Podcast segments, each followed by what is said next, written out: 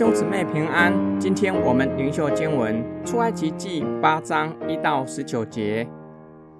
耀华吩咐摩西说：“你进去见法老，对他说：耀华这样说：容我的百姓去，好侍奉我。你若不肯容他们去，我必使青蛙糟蹋你的四境。河里要滋生青蛙，这青蛙要上来进你的宫殿和你的卧房。”上你的床榻，进你城仆的房屋，上你百姓的身上，进你的炉灶和你的团面盆，又要上你和你百姓并你众臣仆的身上。耀华小玉摩西说：“你对亚伦说，把你的杖伸在江和池以上，使青蛙到埃及地上来。亚伦便伸杖在埃及的诸水以上，青蛙就上来。”遮满了埃及地，行法术的也用他们的邪术照样而行，叫青蛙上了埃及地。法老招了摩西、亚伦来，请你们求耶和华使这青蛙离开我和我的民，我就容百姓去祭祀耶和华。摩西对法老说：“任凭你吧，我要何时为你和你的臣仆并你的百姓祈求？”除灭青蛙，离开你和你的宫殿，只留在河里呢？他说明天。摩西说：“可以照你的话吧，好叫你知道，没有像耶和华我们的神的青蛙要离开你和你的宫殿，并你的臣仆与你的百姓，只留在河里。”于是摩西、亚伦离开法老出去。摩西为扰害法老的青蛙，呼求耶和华。耶和华就照摩西的话行，凡在房里、院中、田间的青蛙都死了。众人把青蛙聚拢成堆，遍地就都腥臭。但法老见灾祸松缓，就硬着心不肯听他们。正如耶和华所说的，耶和华吩咐摩西说：“你对亚伦说，伸出你的杖，击打地上的尘土，使尘土在埃及遍地。”变作狮子，他们就这样行。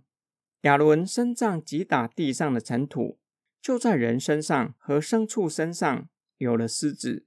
埃及遍地的尘土都变成狮子了。行法术的也用邪术要生出狮子来，却是不能。于是，在人身上和牲畜身上都有了狮子。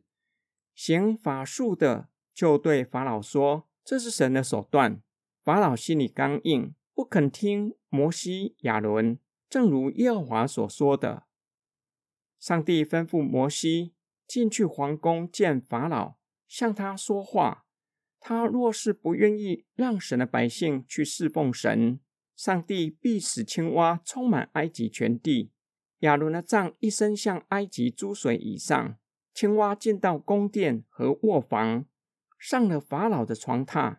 连炉灶和团面盆都成了青蛙的居所，臣仆和百姓也无一幸免。法老的术士也行邪术，召唤其他的青蛙上到埃及地，加重灾害。第二灾直接挑战法老，并且影响法老的生活。他受不了了，召唤摩西和亚伦，求上帝让青蛙离开，就容百姓离开。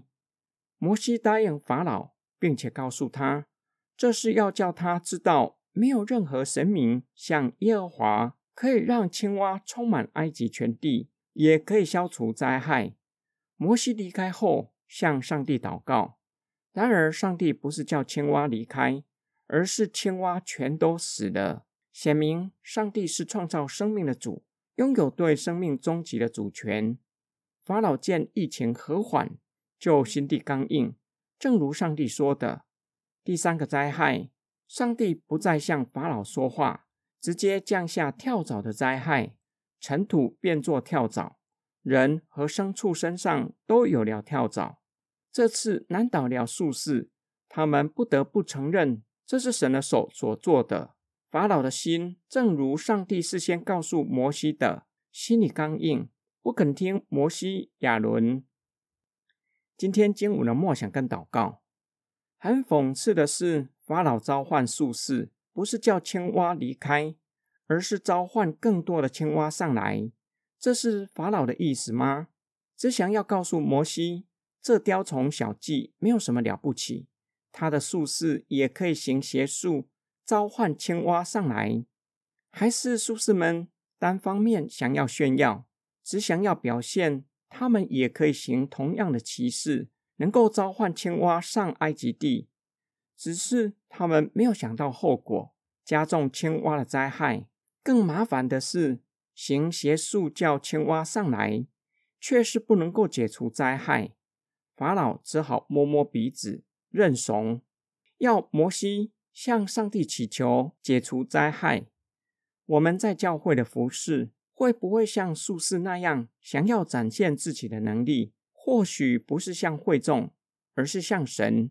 想要让上帝知道我们已经学会使用恩赐服侍兄姐，却是没有想到带来的后果，同时没有深思，这是上帝要我们去做的吗？上帝不是叫青蛙离开，而是全都死的。这也教导我们，神的作为在人的想象之上，神不是照着摩西向法老所说的成就。这会帮助摩西往后要更仔细的体察神的旨意和作为。